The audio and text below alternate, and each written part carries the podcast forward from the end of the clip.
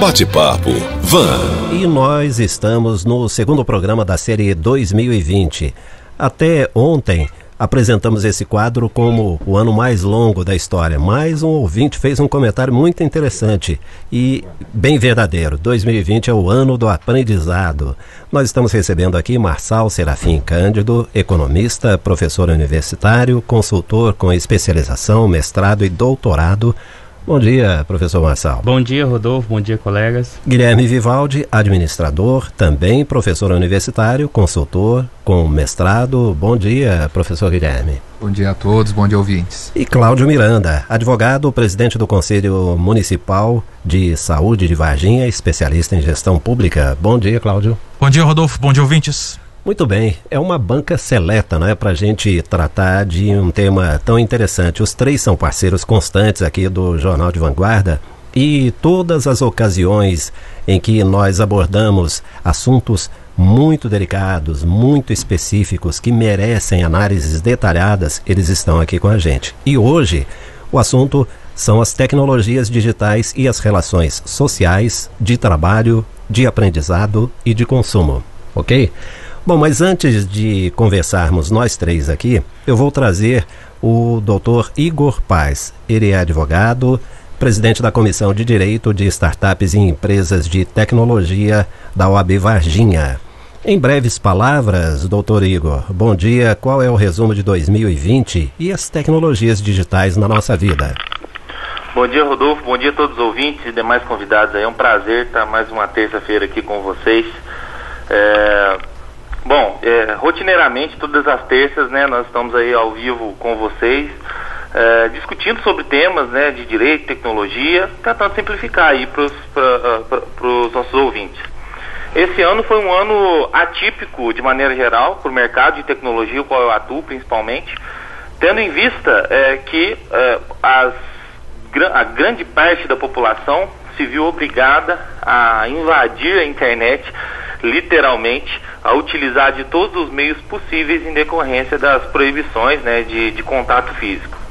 Bom, houve um boom gigantesco em decorrência da legislação. A legislação teve que se aprimorar, coisa que eh, no Brasil é bem dificultoso, né? A, a legislação acompanhar a inovação mas houve um, uma interação muito grande né, da, eh, da legislação de maneira geral, a proteção de dados, a manifestação de diversas diversos órgãos em prol da proteção de dados e informações que ocorreu nesse período. É, as empresas tiveram que se adaptar muito bem em decorrência, é, algumas se adaptaram muito bem em decorrência disso e cresceram, e houve um crescimento exponencial. O governo, naturalmente, utilizou de algumas estratégias que hoje nós enxergamos muito bem é, e que foram estratégias necessárias né, para o momento da pandemia, como por exemplo o Caixa tem. Ele utilizou-se né, de uma tecnologia, uma ferramenta que os bancos digitais, as fintechs no Brasil já vinham utilizando. Quem aí já tem Nubank, já tem é, Banco Inter, já tem outros tipos de banco digitais nos seus celulares, é, utilizou bem, muito bem o Caixa tem que é a primeira ferramenta inteiramente digital de um banco estatal. Né? Nunca houve assim é, no Brasil algo tão avançado igual ocorreu com o Caixa Tem.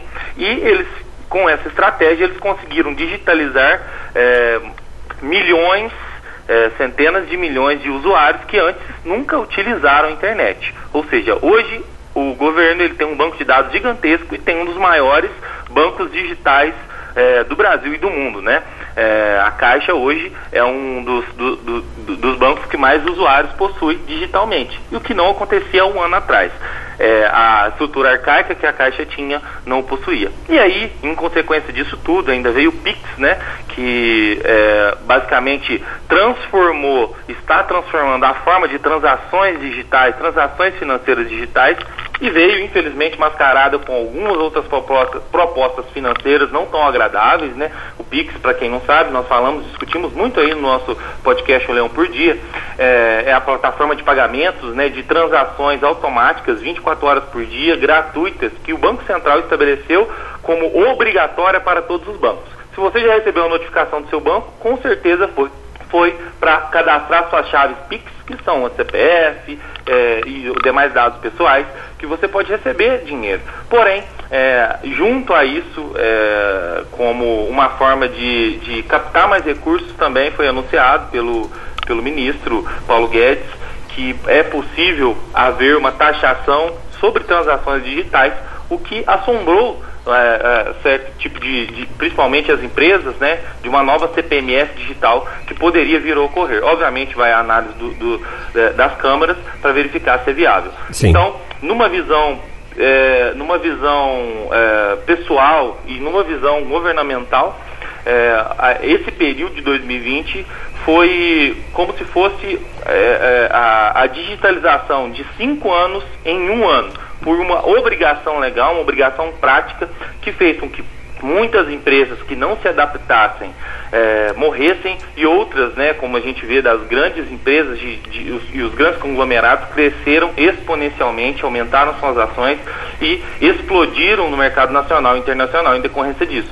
A faca de dois gumes que a tecnologia nos coloca. Ou você está na tecnologia ou você não está no mundo.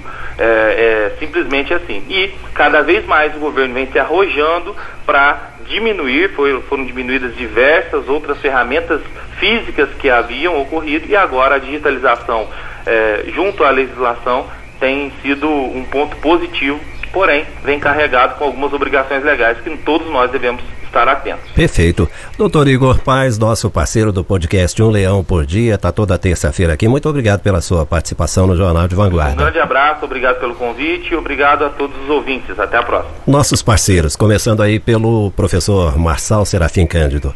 Professor Marçal, e é uma pergunta que vale para os três, por favor, viu?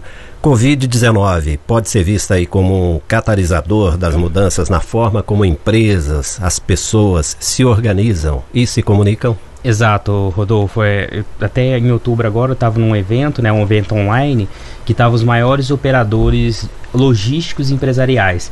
E aí um grande operador, uma grande empresa de e-commerce no Brasil, talvez uma das maiores, o vice-presidente dela está falando, ó, o que nós iríamos fazer em dois anos, fizemos em cinco, seis meses por causa da pandemia, inclusive essa digitalização. Então a pandemia forçou a empresa a se modificar que ela teve que trazer processos digitais para suas operações, e estou falando no âmbito empresarial, e claro, o consumidor foi se adaptando também, acostumando com as tecnologias, foi aprendendo a usar, e hoje você vê que muita coisa, assim, antes da pandemia agora, em pouco tempo, pouco tempo aprendizado, tanto para empresas quanto para os indivíduos, né, para as pessoas, foi rápido e vai deixar um legado, um legado com relação à tomada de decisão tanto do consumidor quanto a empresa, trazer esse meio digital, e aí vem tanto o Pix e outras modalidades de, de transações digitais que vão ficar aí permanente, que vai ser um legado, de certa forma, positivo da pandemia, que é esse processo de digitalização. Advogado Cláudio Miranda. Eu acho que, indiscutivelmente, a pandemia forçou uma renovação, tanto no serviço público quanto na iniciativa privada. É, nunca se discutiu tanto e se praticou tanto o home office, o teletrabalho e outras formas de mudanças da, na prestação de serviço, né? Cada vez mais temos o, trabalho remoto e isso impactou também, inclusive no consumo, como o professor Serafim colocou muito bem. Então, o 2020 foi um grande ano de mudanças das estruturas, tanto na produção quanto no consumo. E isso também impactou o serviço público de forma prática, inclusive com redução de despesas. Eu acho que muitas lições ficaram é, do ano de 2020 devido à tecnologia no, no, no nosso dia a dia, inclusive no meio de trabalho. Administrador Guilherme Vivaldi. Olha, é, são muitas mudanças, mas eu acredito que, por exemplo, na mudança digital social, né, as pessoas já estavam muito aprofundadas em redes sociais. Conexão. Eu acho que a, a, principal mudança no âmbito social foi da, voltada para as compras online, que muitas pessoas ainda tinham uma certa resistência e que agora não tinham mais opções. Ou comprava online ou não comprava. Então, quem faltou dar esse empurrãozinho para o e-commerce foi agora. No âmbito empresarial, é, os grandes players se movimentaram muito, o Marcel comentou bem, o Claudio comentou bem. A gente vê uma explosão do Magazine Luiza absurda, o Mercado Livre, é, inclusive o Mercado Livre tendo que. É, ele comprou caminhões para fazer distribuição, sim. porque o correio não estava conseguindo fazer a distribuição. E, mas os pequenos, eles começaram ali no início da pandemia, eu acompanhei enquanto consultor, de que eles decidiram, ah, vamos aumentar para Instagram, coisa assim mas foram perdendo fôlego com o tempo. Uhum. Os, principalmente os pequenos. E no teletrabalho, acho que o Claudio falou muito bem. Eu acho que isso talvez seja um dos maiores legados. As empresas, principalmente do interior, ainda têm um medo do negócio de deixar o funcionário em casa. Ah, não comer, vai não, não vai trabalhar, o cara em casa. É. Eu vivi uma situação dessa na greve dos caminhoneiros. Uhum. Fala, não tem gasolina, não tem como ir. Ah, não, então tira o dia de folga. Prefere dar folga, mas não deixa a pessoa trabalhar em casa. É. Então é uma mudança de padrão. Perfeito. Bom, eu vou fazer o seguinte, eu vou puxar aqui alguns temas e deixar os três bem à vontade para irem comentando o ponto de vista de cada um sobre esses temas. Certinho? O primeiro deles é o trabalho remoto. Como é que foi a experiência de vocês e que observações vocês fizeram desse momento? É, eu vou, posso, é, assim, eu Sim. vou falar rapidamente o meu caso que é com docência, né, o ensino. É, a universidade demorou para dar um suporte, mas agora a gente tem, tem umas plataformas muito boas, tá, tá, assim, tá sendo bom. É, isso é um lado bom, porque se o aluno, é, o, do, o, o discente, né, o aluno ele pode estar em qualquer lugar acompanhando o curso. Isso pode ter um reflexo positivo lá na frente, daqui a um tempo, olha, não precisamos cinco dias de aula, precisamos de três, dois o aluno pode fazer em casa, que é o formato híbrido, né? Então, trabalho. Só que, Rodolfo, tem uma outra parte que eu estava lendo tá, esses dias, né, um, um, um livro bem interessante que, tra que trata sobre sobre o ambiente de trabalho. Aí uma história rap- rapidinho, o Steve Jobs, ele queria e fazia é, questão que os prédios da Apple, a sede, tivesse localizações estratégicas de banheiro e café para as pessoas se cruzarem. Porque quando elas se cruzam, tomam um café ou trocam uma ideia, é ali que surge a inovação e a criatividade. Que às vezes o teletrabalho, você está num trabalho muito isolado e a inovação ou aquela, aquela parte disruptiva da ideia não vai para frente. Meio deprimente, né? É verdade. Por favor. É, bom, eu falo enquanto advogado, o Brasil já tinha já era, uma, já era um vanguardista do ponto de vista do processo eletrônico. Nós temos o judiciário praticamente todo já era eletrônico, havia muito processo físico. Então, durante a pandemia, houve uma grande conversão dos processos e também houve a adoção da- das audiências virtuais. Eu acho que isso impactou muito na forma como a gente produz e trabalha no meio jurídico. E isso também se espalhou, por exemplo, na própria atividade do Conselho de Saúde, que também passou a ser virtual. É, a gente também viu as tentativas do, do município de, de estabelecer métodos de teletrabalho, como ele colocou aqui. É, houve uma queda, houve uma perda de fôlego disso na administração pública também, principalmente a, a- nível local, não só falo de Varginha e de outras cidades. Eu acho que a pandemia trouxe isso, mas há essa dificuldade, essa é uma coisa cultural ainda que a gente precisa trabalhar, principalmente no âmbito público. Eu acho que isso não é um problema só da, da- do privado, mas eu acho que foi um, foi um grande impacto na, nessa reorganização. É, e eu complemento a fala dos colegas dizendo que aparentemente o teletrabalho ele foi forçado agora para muitas atividades e não é uma atividade natural para todos. Sim. Não é à toa que a gente está vendo reflexos na saúde. Então, doenças psicológicas têm se agravado neste momento devido ao isolamento, o excesso de trabalho com tecnologias que às vezes são desconhecidas e a pessoa é forçada a trabalhar. Para quem não está acostumado a trabalhar em escritório, gente, ficar sentado à frente do computador numa cadeira aí horas e horas pode ser uma, uma questão tanto é, de ergonomia do trabalho, mas também com muitos aspectos psicológicos. Então, tem gente doida para voltar a trabalhar que não aguenta mais o home office. Até porque o home office não tem horário. Você começa das 8 e vai até a hora que você quiser. Então Exato. não tem limite de trabalho. Interação aqui com o nosso ouvinte. A Cristina está dizendo o seguinte: ela acha que realmente essa questão do teletrabalho e, em especial, o aprendizado à distância, o aprendizado remoto, tem consequências ruins. Ela diz que a filha dela tem um problema sério de. eh, não consegue se concentrar porque o ambiente em volta atrapalha muito e é dificuldade tanto para alunos quanto para professores. né? Exato. Tomara que seja, fato. ela dizendo, tomara que seja uma coisa bem passageira mesmo. Bom, e a questão aí que nós temos agora é a ajuda dos governos para empresas e pessoas. Vamos começar com o Guilherme? Como é que você viu isso?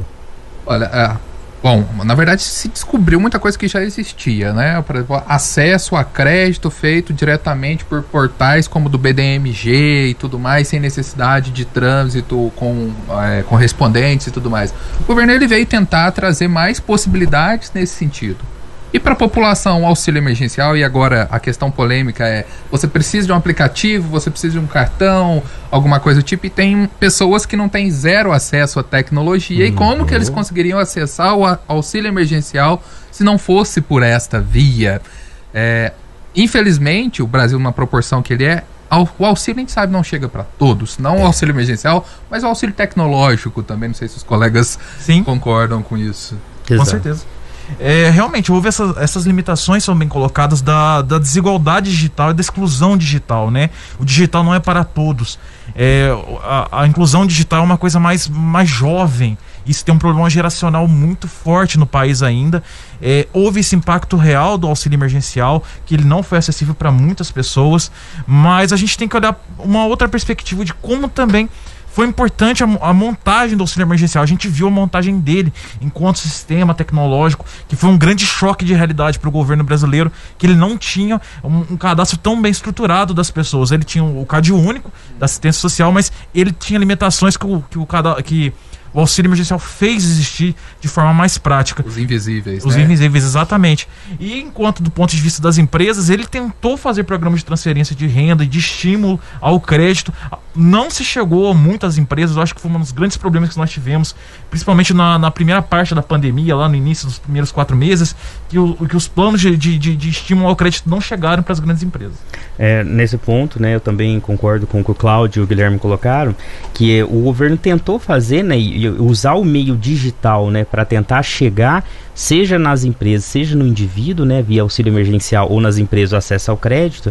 Mas eu quero lembrar também uma coisa, né, isso me faz lembrar alguns estudos que eu já vi, que é o seguinte: o auxílio, né, seja financeiro para os indivíduos, seja para as empresas, né, é, ele é algo momentâneo. Na verdade, o que faz um país ir para frente não é nem só o financeiro, são as ideias. Então, é, tem, assim, tem, você pode dar muito dinheiro a uma pessoa sem ideia, ela vai torrar o dinheiro, acabou o dinheiro. Então, o país em si vai para frente quando as ideias elas são inovadoras, criativas, melhoram a competitividade, melhoram o padrão de vida das pessoas. E aí tem várias pesquisas que falam ó, que não é o capital ou as instituições somente, mas as ideias movem as economias. Bacana.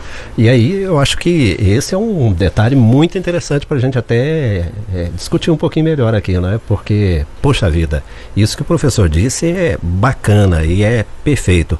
Não basta dar o dinheiro, né? Não. né? Capacitar pessoas e promover aquelas que realmente têm boas ideias. Exatamente, né? e, e, a gente precisa muito disso. O crédito tem que chegar para quem precisa, né? Quem precisa normalmente é quem pode gerar empregos e a própria criação de novos serviços. É, e, e, aproveitam bem as oportunidades. Né? Exatamente. Né? Bom, aí nós chegamos ao, à inclusão digital.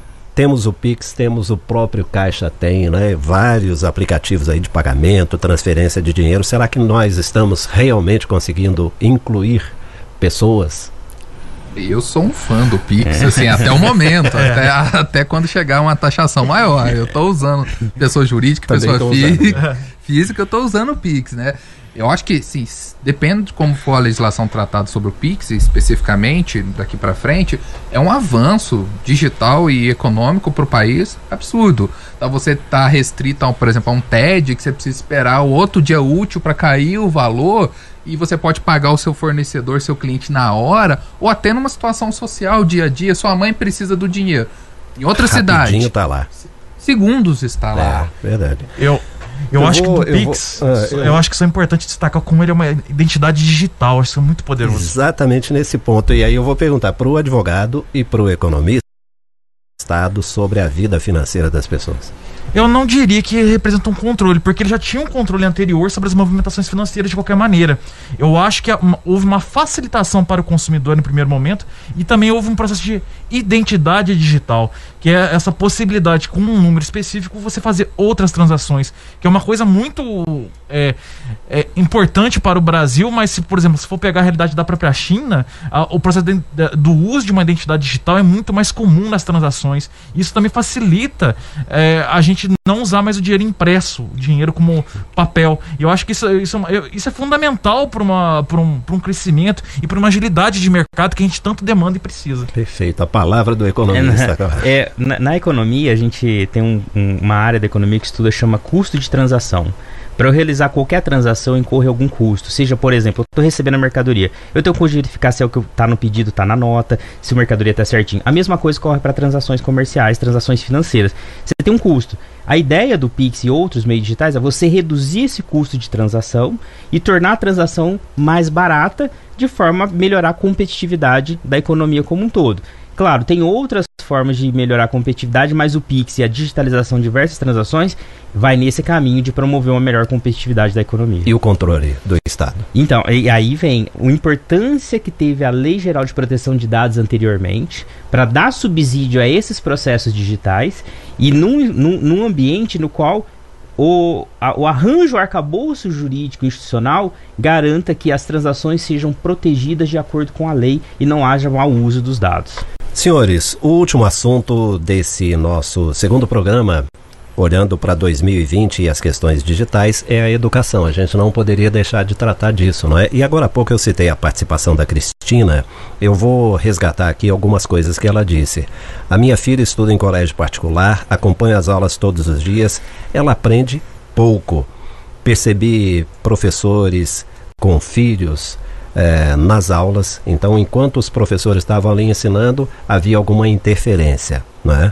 Cachorro latindo, pausa para abrir porta, e isso tira a concentração. Futuramente temos que repensar muito sobre teletrabalho e sobre educação à distância. Então, que análise vocês fazem? E eu vou começar com o, o professor Marçal é, sobre essa situação das escolas, no mundo, no Brasil, em Minas e aqui em Varginha. É, sobre a situação das escolas, Rodolfo, aí vou falar quanto não só docente, mas pessoa que lida com profissionais de educação. É, temos, e esse fato né, do coronavírus, do Covid-19, sobre a, a, aula, a aula online, né, a, a teleaula, pode ter um efeito, como a, a ouvinte falou, de longo prazo ruim.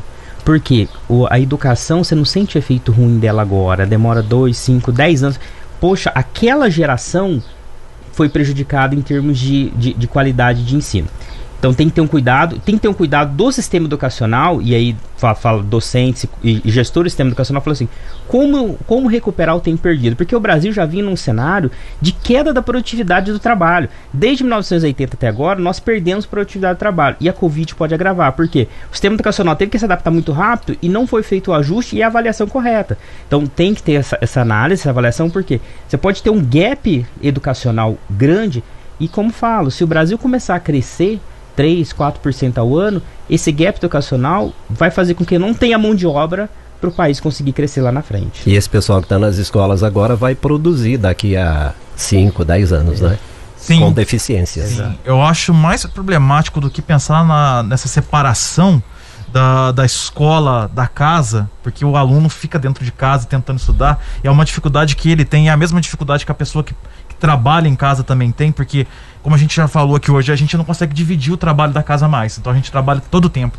Eu acho que para uma criança e para um adolescente isso gera um maior impacto. Mas eu preocupo mais ainda com a rede pública de ensino, que teve muito mais dificuldades de, de ter acesso a, aos alunos à, à rede de computadores. Muita gente não tem é, meios de acesso à internet, ou mesmo da, ao próprio acesso à própria TV do estado de Minas, que também tentou ministrar essas aulas. Eu acho que nós vamos ter um grande impacto nesse processo no, no longo dos anos, como o professor colocou, e aumentando inclusive as desigualdades sociais dentro do mercado de, de trabalho. Eu acho que essa, esse risco a gente tem que olhar com muito cuidado daqui para frente. Muito bem. É, falando tecnicamente aí do, da ensino à distância, eu estou há seis anos como professor de ensino à distância, já coordenei curso à distância e para a gente é muito claro o perfil do estudante do, do ensino à distância do perfil do, pre, do presencial é diferente.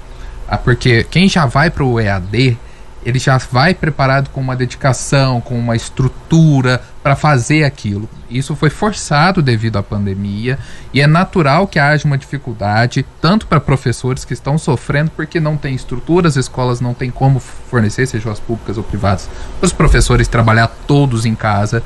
Então, nós vamos ter aí, eu acredito muito numa coisa que o Marcelo falou e é uma coisa que a gente já trabalha também na faculdade, é o ensino híbrido é uma coisa que já acontece no mundo que vai acontecer e isso vai ter que ser reforçado daqui para frente nas escolas. Muito bem. Bom, um minuto para cada um. Eu gostaria muito que vocês me dissessem sobre uma frase ou uma situação que impactou a vida de cada um de vocês neste ano. Guilherme. Olha, eu acho que é entender a positividade de momento. É, é um momento difícil, mas em momentos difíceis surgem muitas oportunidades e surge uma capacidade de reinvenção das pessoas. Cláudio? Eu acho que é sobrevivência e recomeço, que eu acho que são as coisas que mais ficam para esse ano, principalmente com a tecnologia. É, eu fico com a palavra aprendizado e reinvenção. Precisamos aprender com isso e nos reinventar para melhorar onde nós estamos. Muito bem. Economista Marçal Serafim Cândido, administrador Guilherme Vivaldi, advogado Cláudio Miranda, muito obrigado pela presença de vocês. Amanhã a gente continua com a nossa análise de 2020 e um assunto igualmente importante, a inflação dos alimentos, custo da cesta básica, como é que foi viver aqui em Varginha com redução de empregos e renda neste ano, que é o ano do aprendizado. Bom dia, muito obrigado pela presença de vocês. Até amanhã. Obrigado. Até amanhã. Até amanhã. Bate-papo. Van.